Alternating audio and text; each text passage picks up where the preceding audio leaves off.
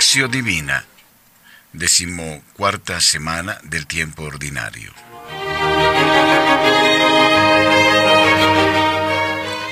Oh Dios, que por medio de la humillación de tu Hijo levantaste a la humanidad caída, concede a tus fieles la verdadera alegría para que quienes han sido librados de la esclavitud del pecado alcancen también la felicidad eterna. Por Jesucristo nuestro Señor. Amén.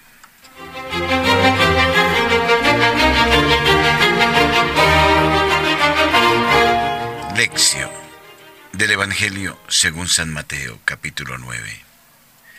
Salían ellos todavía cuando le presentaron un mudo endemoniado, y expulsado el demonio rompió a hablar el mudo. Y la gente admirada decía, jamás se vio cosa igual en Israel. Pero los fariseos decían, por el príncipe de los demonios expulsa a los demonios.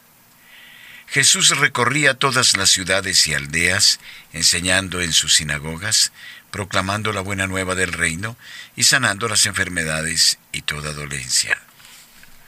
Y al ver a la muchedumbre sintió compasión de ella, porque estaban vejados y abatidos como ovejas que no tienen pastor. Entonces dijo a sus discípulos, La mies es mucha y los obreros pocos. Rogad pues al dueño de la mies que envíe obreros a su mies.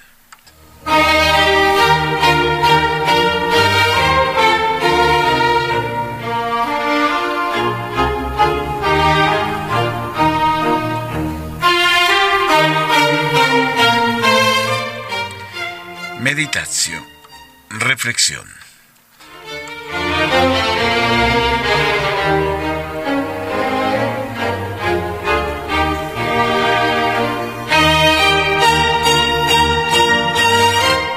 El Evangelio de hoy presenta tres hechos. La curación de un endemoniado mudo, un resumen de las actividades de Jesús. Estos dos episodios enmarcan la parte narrativa del capítulo octavo y noveno del Evangelio de Mateo, en la que el evangelista trata de mostrar cómo Jesús practicaba las enseñanzas dadas en el Sermón de la Montaña. En el capítulo décimo, cuya meditación empieza en el Evangelio de mañana, veremos el segundo gran discurso de Jesús, el Sermón de la Misión. Mateo 9, 32, 33. La curación de un mudo. En un único versículo, Mateo nos dice que un endemoniado mudo fue presentado ante Jesús y que Jesús expulsa el demonio y el mudo empieza de nuevo a hablar. Lo que impresiona en la actitud de Jesús aquí y en todos los cuatro evangelios es el cuidado y el cariño con las personas enfermas. Las enfermedades eran muchas y no existía la seguridad social. Las enfermedades no eran solo corporales, mudez, parálisis, lepra, ceguera y muchos otros males. En el fondo estos males eran apenas una manifestación de un mal mucho más amplio y más profundo que arruinaba la salud de la gente, a saber, el abandono total y el estado deprimente y no humano en que se veía obligada a vivir. Las actividades y las curaciones de Jesús se dirigían no solo contra las deficiencias corporales, sino también y sobre todo contra ese mal mayor del abandono material y espiritual en que la gente se veía obligada a pasar los pocos años de su vida. Pues además de la explotación económica que rodaba la mitad de los ingresos familiares, la religión oficial de la época, en vez de ayudar a la gente a encontrar en Dios la fuerza y a tener esperanza, enseñaba que las enfermedades eran un castigo de Dios por el pecado. Aumentaba en la gente el sentimiento de exclusión y de condena. Jesús hacía lo contrario. La acogida llena de ternura y la curación de los enfermos formaban parte del esfuerzo más amplio para rehacer la relación humana entre las personas y restablecer la convivencia comunitaria en los poblados y en las aldeas de su tierra, Galilea.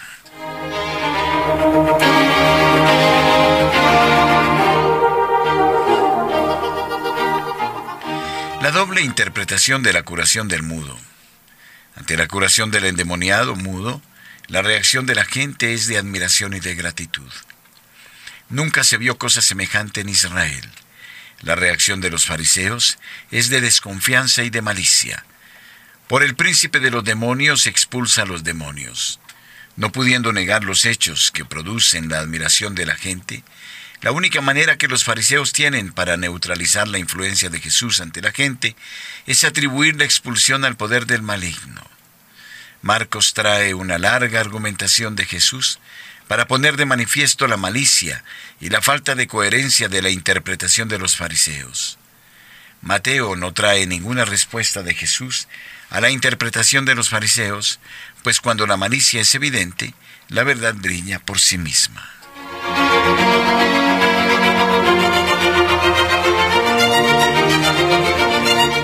Incansable Jesús recorre los poblados. Es bonita la descripción de la actividad incansable de Jesús, en la que se manifiesta la doble preocupación a la que aludimos, la acogida llena de ternura y la curación de los enfermos.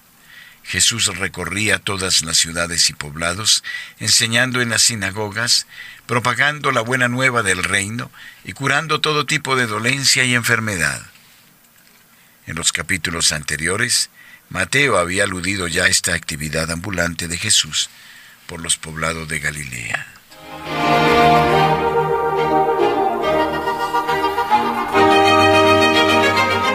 Y al ver a la muchedumbre, sintió compasión por ella porque estaban vejados y abatidos como ovejas sin pastor.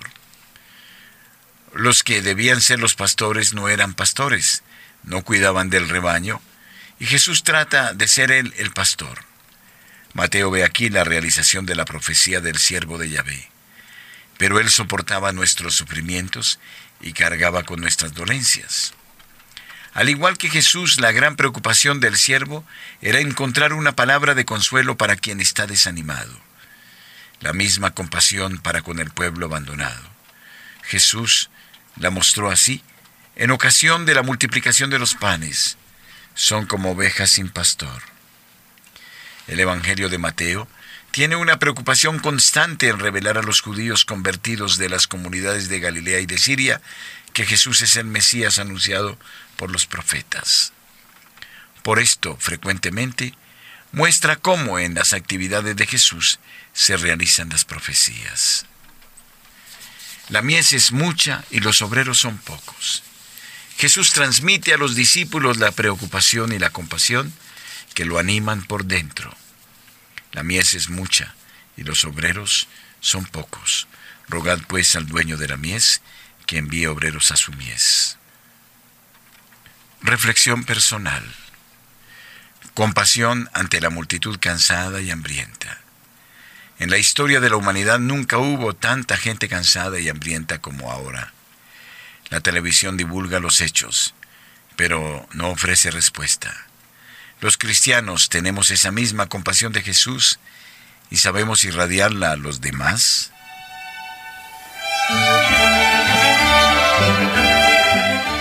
La bondad de Jesús para con los pobres molestaba a los fariseos. Ellos recurren a la malicia para deshacer y neutralizar el malestar causado por Jesús. Hay muchas actitudes buenas en las personas que me incomodan. ¿Cómo las interpreto? ¿Con admiración, agradecido como la gente o con malicia como los fariseos?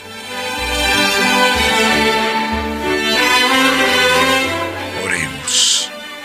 Cantadle, tañed para él, recitad todas sus maravillas, gloriaos en su santo nombre, se alegren los que buscan a Yahvé. Salmo 105. Thank you.